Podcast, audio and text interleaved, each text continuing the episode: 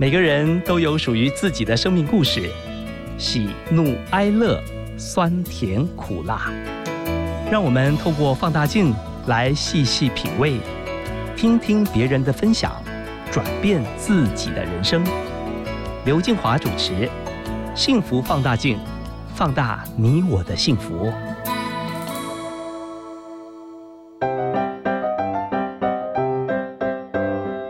起拿出手中的幸福放大镜。今天我们要来看看知名艺人田中千惠。她在一九九六年于日本出道，二零零五年出演电影《头文字 D》时，因为不会说中文，所以无法和工作人员沟通，深深感受到语言对演员的重要性。因此，她隔年决定来台湾学习中文。田中千惠在毕业之前接到魏德胜导演的联系，决定出演电影《海角七号》中的女主角游子。《海角七号》在台湾上映之后，刷新了国片市场的票房，也让田中千惠在当年的金马奖获得了最佳新演员的提名。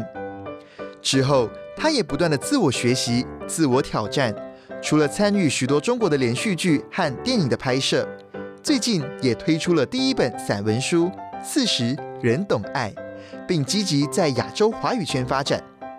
那接下来呢，我们一起来听听田中千惠跟我们分享的。离乡追梦，也勇敢追爱。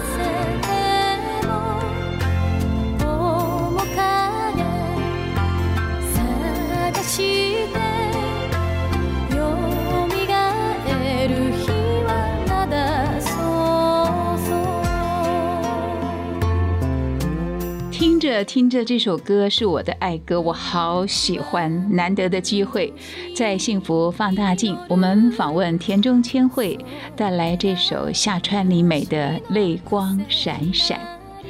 这首歌曲，你第一次在台湾的电视节目里面，你就曾经从头唱到尾，它让你想起什么？这首歌对你有什么不同的意义吗？嗯，这首歌。我其实刚刚觉得哇，好巧，因为这首歌就是我在台湾的当年《海角七号》出来之后，在节目上唱到的一首歌。然后那时候因为我对中文很陌生，还没有现在这么流利，所以我只能唱日文的这首歌。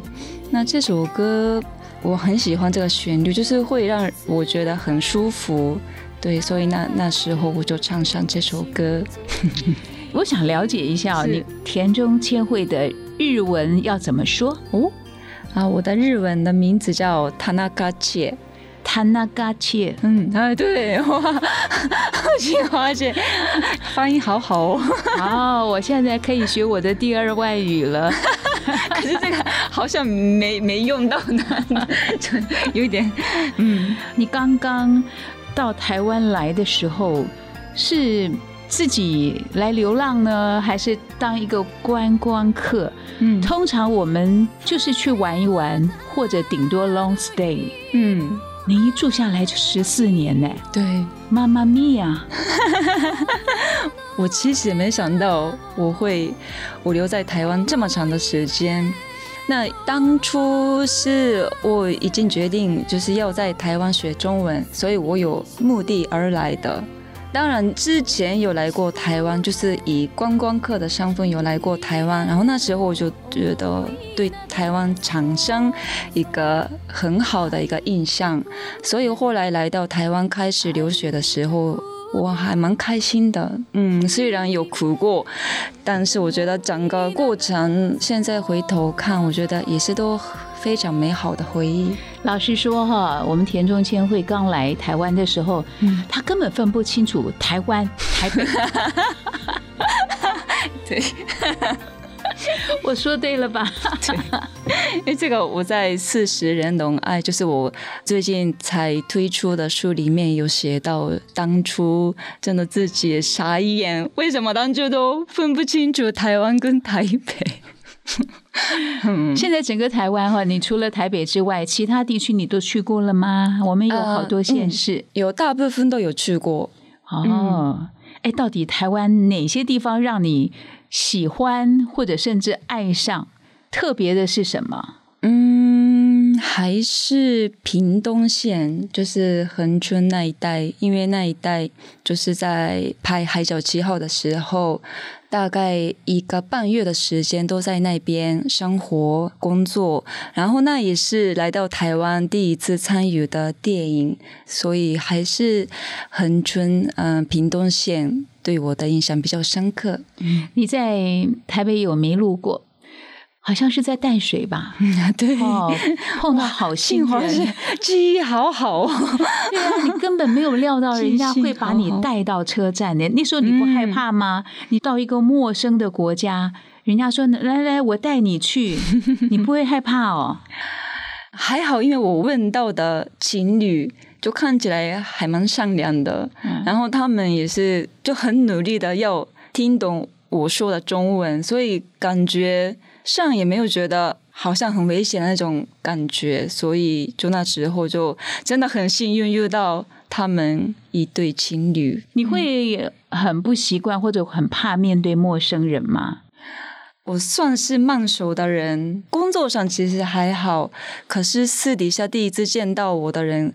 应该他们对我的印象没那么好吧？什么？因为我真的话很少，我反而比较喜欢听大家的聊天的内容，因为有时候会结结巴巴，然后聊天的过程我很怕打断别人的聊天，所以我是就是私底下真的很少把话就是说出去的人。因为你好漂亮，没有没有，所以一定会成为别人的一个焦点。到任何地方，别人都会先看到你。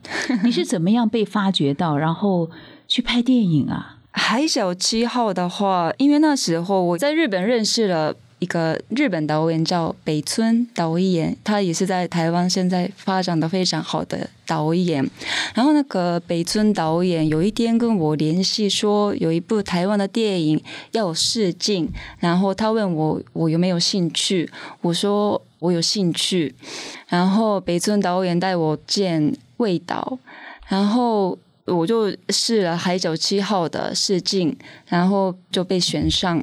可是那时候味道其实也很急，他也一直找不到适合演那个游子的角色的演员，然后这巧合吧，因为他其实也很着急的要找一个适合的日本演员。那我其实也是来台湾，当然一开始的目的就是要学中文留学，但是我一直希望自己的未来可以在台湾发展，所以那时候真的。跟打赌一样，就是有机会来了呢，我就试试看。千惠，你知道你是一个多 lucky 的人，真的。嗯，别人在演员的这条路上，哈，都是从最小的角色开始演。嗯，哪有人像你要一演就演女主角啊？但我其实前面我是十六岁就在日本出道。所以我在日本已经有十多年的演艺的经验，经验对。可是因为我在日本一直没有找到自己的一片天空，然后后来下定决心离开日本，来到台湾，就在一个陌生国度重新挑战自己这样子。你怎么样挪去心里的恐惧害怕？凭良心说，我会想到是，如果我在日本语言不通。很多文化、生活习惯也都不一样，又是一个人，会害怕耶。其实那时候我反而留在日本，对我来讲是非常害怕的，因为那时候我自己觉得自己的演艺生涯好像已经站在悬崖边边的那种感觉，一直找不到，因为已经在日本演了十多年的戏，却没有自己可以说出的代表作品，也没有属于自己的地方的时候，我反而觉得害怕。那那个时候我离开日本，是因为我想在。不是日本的地方，试试看自己的实力，因为这也是跟我父亲有关系。我父亲在日本是个非常有名的彩妆大师，然后我出道的时候，他也在日本非常红的彩妆老师。所以每次见导演或者是制作人的时候，人家知道我是谁的女儿的时候，他们只记得我爸爸的名字，而不会记得。我田中间会这个名字，然后我感觉好像我爸爸的影子都在我前面一直在跑，然后我好像跟着他跑的那种感觉。但我是狮子座，我 对我来说，这种没有用到自己的实力去证明的时候，我觉得不踏实。所以后来，因为我想离开爸爸的影子，然后决定要来台湾，然后就重新开始走自己的演艺路，这样子。哇，你好年轻就一直想要做自己，十四年在台湾的时间，我在想有喜怒哀乐吧。嗯，会让你有生气的。刚刚前面也有说到感动的，嗯，陌生人，嗯，你问他车站在哪里，嗯，啊，一对情侣就亲自带你去那边。那有没有会让你特别难过的，或者是生气的？生气倒还好，因为我其实还蛮能控制自己脾气的人，所以没有。到很生气，只是一开始的时候，很多文化上我觉得很不习惯。比如说，我刚开始在台湾演戏的时候，因为很多台湾的戏剧要改台词的话，临时给我就是新的台词，但这种事情在日本是不可能发生的事情，因为如果要改台词的话，我们演员。在日本一定在前一天会拿到新的台词，可是，在台湾就是临时改台词，然后临时要拿到，然后马上要演。对于我这种中文不是我的母语的情况下，马上要记新的台词，然后马上要演。一开始的时候真的很无奈，嗯，因为我对表演还是会比较追求完美的。可是临时的反应有时候我自己不知所措，然后演起来也怪怪的。可是因为拍戏有时候会赶时间，那我也没有办法等我的情绪都好了然后再演。所以那时候因为不习惯这种临时的反应，所以就没有到生气，就是很无奈。但这种算是训练吧。我觉得现在好自在，反而还蛮谢谢台湾，就是这样子要让我培养这种临时反应的表演。嗯，哎，千惠，我对你很多的讶异哈。嗯，因为你说的华语不是简单的哦，是吗？是 一些很难度很高的。嗯，你可以把它说的很好，哎。有吗？你的华语到底学了几年呢？有没有真正在生活上做你老师的人，让你讲的那么好，很到地耶？哦，我其实现在还是会在上课，就是请老师来把我的口条调整，然后就跟着老师念一些中文词，对。哇，里面高难度的字你用的恰到好处，真的吗？哎，没不会说错话，他好厉害哦！谢谢你，让我有一种想要去学日语的 啊！真的欢迎欢迎！对呀，你的中文可以说那么好，Why not？对不对？对。对啊，我们其实学语言真的最需要的是环境，所以欢迎金花姐来日本。我好喜欢你哦，谢谢金花姐，自然，我也很喜欢你。好，我想问你一个问题，就是你在二零零四年哈演了周杰伦的歌曲《七里香》里面的 MV 的女主角，是是什么样？你会有这样的一个机会，也是特别安排的吗？那也是突然来的一个邀邀约，就是我们那时候在日本的全马县拍《头文字 D》，然后因为我跟杰伦是在一个加油站，就是休息的时候，因为我那时候一句中文都不会讲，所以其实也没有跟他聊到什么，就是简单的用英文的跟他打招呼啊什么的。然后有一天，他的经纪人吧，突然跑过来跟我讲说。诶，那个他有新歌要拍 MV，然后哪一天我有没有空？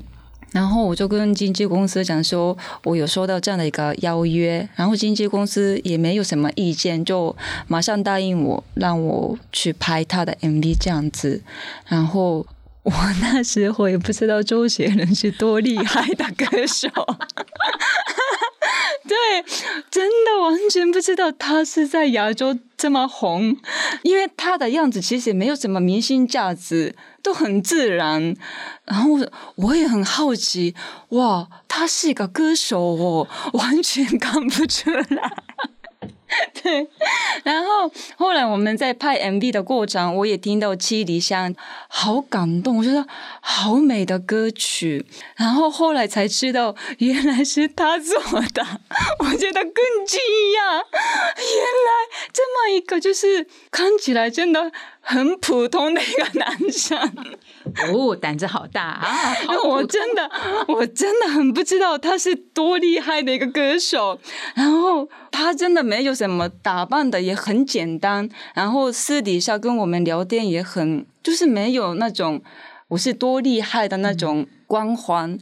所以一切的一切，那时候真的跟。傻子一样，完全不知道所有的情况。然后七里香的歌出来之后，我也没有想到在亚洲这边就是轰动到不行。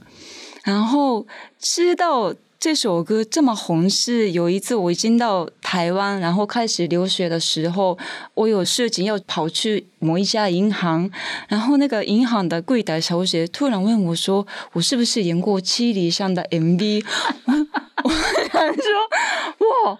他也知道，然后后来慢慢慢慢的，周围的就是台湾的朋友跟我讲说：“你知道《七里香》多厉害的歌吗？”然后我才知道，原来《七里香》是这么有名的歌。因为我觉得你早就注定跟台湾的缘分，真的，我也觉得。嗯，我们呃，周杰伦先生哦，也算是慧眼呐。虽然你不认识他，真的他很厉害。你有一个想法哦，也是我蛮好奇的，因为你说年轻的时候不要有太多完美或者是很贵的东西，因为这些呢会绑住你的人生的时间。Why？为什么这件事情？我还是觉得要看个人，只是我认为。因为我年轻的时候也拥有过一些，比如说我的名气，因为《海角七号》出来之后，确实我的知名度就是提高，然后很多人突然间认识我，然后有一段时间，因为大家看我的样子，我觉得太多人突然认识我的时候，我觉得。嗯，不踏实，一切的一切好像在梦里面发生的事情一样。然后这件事情在书里面有写过，我当年也有买过房子在台湾。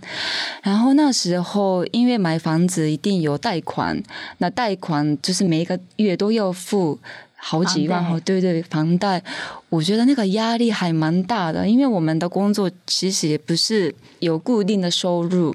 那当时因为我有很多工作，可是那时候是真的正红的时候，所以正红的时候其实做什么，嗯，很多事情可以随着那种名气去一起跑。可是慢慢慢慢的那种爆红是不可能永远会有的，它时间不长久。对对对对，那没有考虑到很多的时候那些。房贷绑在自己身上的时候，其实压力蛮大的。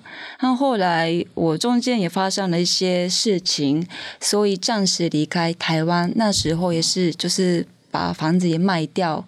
那卖掉之后，我觉得心里还蛮轻松的。确实买房子的时候我很开心，可是。我觉得每一个事情都有两面，所以要考虑清楚。幸福放大镜的朋友，我跟你一样哈，很喜欢听田中千惠说话，因为他的话里面有一些人生的哲学。买房子就成了房屋的奴隶。嗯，真的，你每个月那种压力就来了。原来的开心，它就是短短的一段时间，接着就不快乐。嗯，其实蛮多的人都不懂得怎么样去爱别人。嗯，呃，更不懂得如何爱自己。但是你的书里面哈叫做“四十仍然懂得爱”。嗯，你能不能告诉大家，你从什么时候开始懂得爱？懂得爱。这件事情，我也是大概三四年前才开始知道、发现的事情。之前我也不懂得怎么爱自己，因为爱自己感觉好像很自私，就像以自己就是为主，然后世界都以自己旋转的那种感觉。所以我我也一直对爱自己这件事情没有认真的思考过。当然，别人就是年纪比较稍微大的女性朋友有跟我说过要爱自己，但我真的不懂怎么爱自己。可是后来这件事情，我在书里面有写过，就是我有被劈腿，然后那时候我心里有一个很大的创伤。后来我认真的思考，为什么对方劈腿，然后为什么他的心。越来越离开我了。那那时候，我认为的爱对方，反而对他来说是个压力。然后就觉得整个跟他在一起的时间，我是一个很自私的一个女朋友，对他来说。然后那之后，我一直以为我自己是好的，然后。可能我不在了，他可能就没有办法活下去了。那种真的很自私的一个女生。那那时候其实我也不知道爱自己，因为我每次考虑到的是别人。当然，我觉得考虑别人很重要，可是自己没有好好的爱自己的时候，其实我们是我会认为没有办法好好的爱别人。那爱自己不是要自私，而是要懂得珍惜自己，就是不能一直依赖着旁边的人或者是另一半，因为我们是人，所以人还是要先把自己坚强起来，然后有自己忠实的一个内在的东西的时候，我觉得这个世界变得更美好。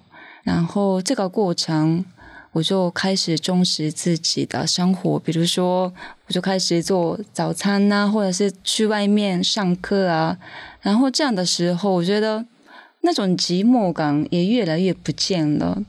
所以这三四年的时间，我就慢慢的认识自己，然后慢慢的懂得爱自己。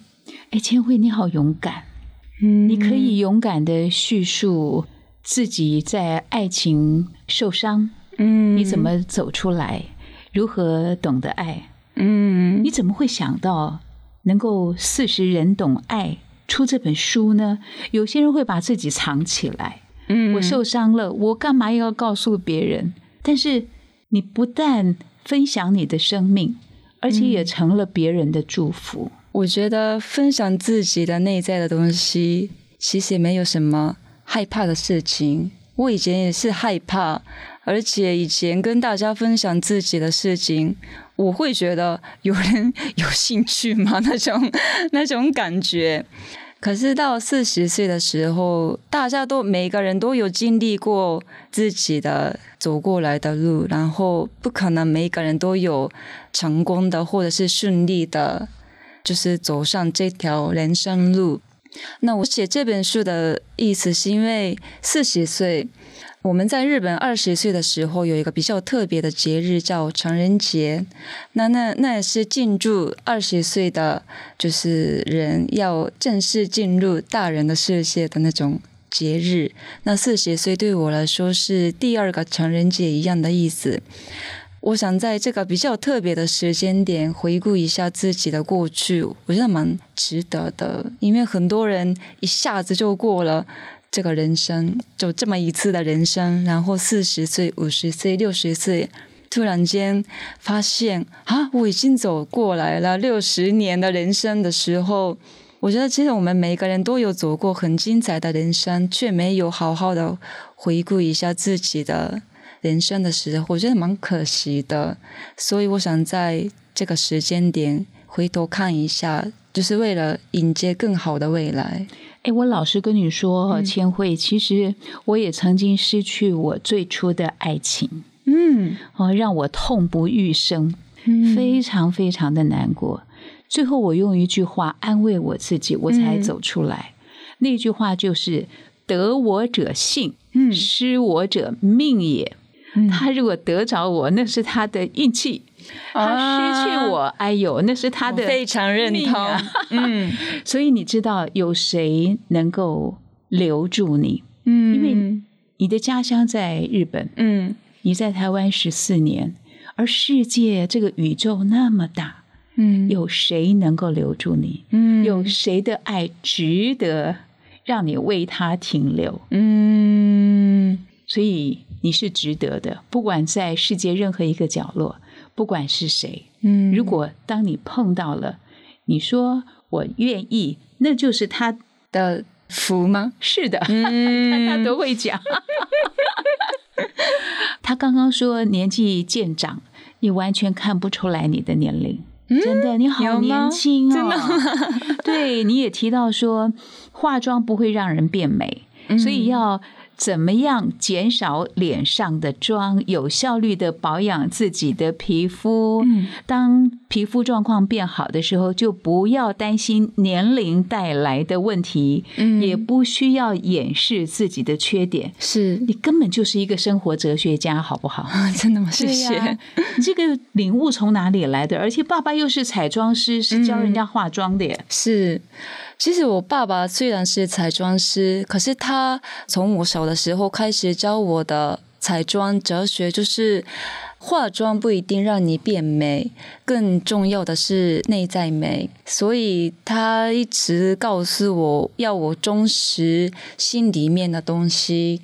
然后我慢慢的长大之后，我现在体会到我爸爸当时跟我说的那句话的意思，因为我觉得。真正的美的人，不管有没有化妆，真的其实无所谓，不是最重要的事情。我觉得真的很美的人，我也可以感受到她的光环、她的魅力。所以，因为我相信不化妆美的气质的感觉。哎，你对自己的信心是来自哪里啊？有的人是不化妆不敢出门，你甚至会鼓励大家说要爱自己。我是。没那么害怕自己年龄的，就是增长的人，因为我现在一直在追求的不是年纪轻的那种，我一直追求的就是丰富的知识跟智慧跟经验。那这三种东西，只能自己长大了，经历了很多事情之后，才可以存在我心里面的东西，所以。化妆，我觉得彩妆师帮我化的时候的话，我觉得很美。那那个美，我觉得也给我很多的自信。可是，一直依靠着那种外观美的时候，那如果你外观美拿掉之后，里面没有什么东西的话，我反而不太敢出门，就是跟大家面对。各位朋友，你相信吗？有很多演艺界的朋友啊，特别是所谓有明星光环的人，他们。真的出来的时候，人家一看他就是一个明星。嗯，可是，在田中千惠的身上，我发现你不让人家看出来你是个明星，所以我在街上真的很少人发现我，你都不让人家看出来，然后你就是很完全忠实的做一个很简单的自己。我觉得你好简单呢。因为我觉得人要复杂，我觉得很简单；可是要越简单，我觉得却很难。但我希望我自己越来越简单的人，这样子，如果有演什么角色的时候，可以把角色从零开始创作。因为有很多自己身上有太多东西的时候，反而我的心灵没有办法进去角色里面。我的天呐，这是来自日本的田中千惠跟我们的谈话吗？嗯，可以简单，可以复杂，但是你又说的很简单，其实听起来。是有点复杂，是蛮复杂的。日本是你出生的地方啊，是你的家。嗯，而台湾你在这边生活了十四年，嗯，你一定会喜欢这两个地方。嗯，能不能跟我们分享这两个爱有什么不一样？哇，这两个爱不一样。对日本的爱，当然这是。没有办法改变的爱，就是无价的爱。因为我的家乡还是日本东京，所以每次回到家乡的时候，他给我的温暖的力量是无价的爱。那台湾也是我的第二个故乡，就是从日本每次回到台湾的时候的第一个感觉，这里好温馨哦，就很亲切，就一直。不会让我离开的，也我也不想离开的那种，真的有互相的吸引力，很难讲。如果跟台湾的缘分真的很特别，就是台湾跟我就是没有办法分开的一种吸引力存在。巧巧，答案已经呼之欲出了哈。台湾是跟我一个没有办法分开的吸引力啊！听到了，我们这边有答案呢。对，因为人哈，我们这一生都永远不知道会发生什么样的事情。嗯，爸爸在日本是知名的彩妆师，是。其实我在想，他应该会希望家里有人能够接下他手中的一些工作。嗯，可是呢，你又不想在爸爸背后一直跟着他走一辈子，就出来自己走了。可是将来你还是要做一个决定吧。嗯，如果爸爸说：“孩子，等你很久了，回来吧。”可是你在台湾，你已经都习惯，而且你说你最爱自己的演艺事业，嗯，两边你可能会做一个决定，嗯，有想过吗？这件事情刚好发生在今年的二月份，我有在自己的脸书上宣布说，我接下来除了做演员工作之外，还会做我爸爸的彩妆的部分，但我不会当化妆师，因为现在好多很厉害的化妆师，所以我跟他一起做，我觉得没有很特别，所以我要做的是，我想继承我爸爸的。就是他累积了五十多年的彩妆的哲学知识的部分，因为我有哥哥，所以我哥哥已经继承了我爸爸的经营，就是事业上的部分。那我想继承的部分是他的知识跟哲学的部分。那这个部分我也像还在思考，就是怎么去选择一个比较好的平台发表。那接下来的十年，我要一边走演员的路，然后一边开始走彩妆我爸爸的部分，现在还在摸索当中。其实女人哈，嗯，包括男人也都是一样，会很难面对我们岁月的流逝，嗯，变老，嗯，这时候彩妆可以帮上忙，甚至是整形。哦，可是看千惠现在的模样，嗯，你几乎就是不怎么化妆，口红也没有，就是顶多抹抹粉或者擦个防晒，嗯，你以后如何面对流逝的青春？我爸爸也很鼓励我说，不管你脸上有晒斑呐，或者是。有一些皱纹呢，还是要自然的留住它，不要让它刻意的去消失掉，因为这样子，我们每一个人的脸都是自己走过来的人生的就是痕迹，对。所以我觉得人最美的就是很自然的状态。那我也有时候会，就是跟年轻的演员一起演戏的时候，很明显的。看得出我们两个人之间的年纪的差别，然后当初我也是感到很沮丧，因为真的他很年轻，但我真的比他大十岁嘛，所以那种就是外观上的老化是没有办法跟年轻人一样，就是很嫩的那种肌肤感。但我觉得我们每个人年纪大了之后，也有他的魅力存在，就是那种韵味，那是我们年轻的时候没有办法得到的东西。所以我还是会接受现在每一个阶段的自己的样子，然后好好的跟他相处，我觉得这样就好了。嗯，哎，你好勇敢呢！你看，你一个外国人哈，你在台湾发展你的事业，你也可以出书，嗯，甚至到一个广播电台来，用不是你的母语接受访问，嗯，这个难度很高哎，千惠。你怎么敢呢？有时候人家会害怕，会紧张，怕我自己说不好，嗯，因为不是母语嘛。可是我觉得你对自己就是有一份自信，这也是我觉得现在很欣赏的一个演员，那个张曼玉小姐，我是非常欣赏他的，因为他的母语也不是中文，但是他在访谈的节目上，我觉得他散发的魅力是，我觉得跟他的。国语程度没有什么关系，因为他的内在非常的丰富。然后，因为看到他的样子，所以我应该也不要因为一直执着在自己中文好不好的程度，因为这样的话，真的一直没办法跨过自己的就是障碍。那人真的要勇敢的做出自己的时候，我觉得蛮自在，也很开心、快乐的。好，四十是一个开始，嗯，啊，人生田中千惠，她更迈向了一个智慧，嗯，因为在你的脸上，从你的眼睛里面，可以看到你的生命灵魂里头的丰富。谢谢，因为你真的耶，我很少看到，明明是一个明星，但是完全让自己没有那样的光环，嗯，你就是很坚定的。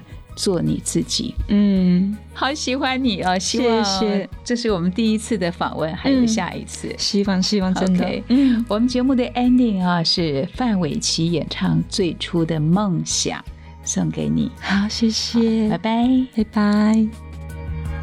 如果骄傲没被现实大海冷冷拍下。又怎会懂要多努力才走得到远方？如果梦想不曾坠落悬崖，千钧一发，又怎会晓得执着的人拥有隐形翅膀？把眼泪种在心上。会开出勇敢的花，可以在疲惫的时光，闭上眼睛闻到一种芬芳，就像好好睡了一夜，直到天亮。又能边走着边哼着歌，用轻快的步伐。沮丧时总会明显感到孤独的重量，多渴望懂。给些温暖，借个肩膀，很高兴一路上我们的默契那么长。穿过风，又绕了弯，心还连着，像往常一样。最初的梦想紧握在手上，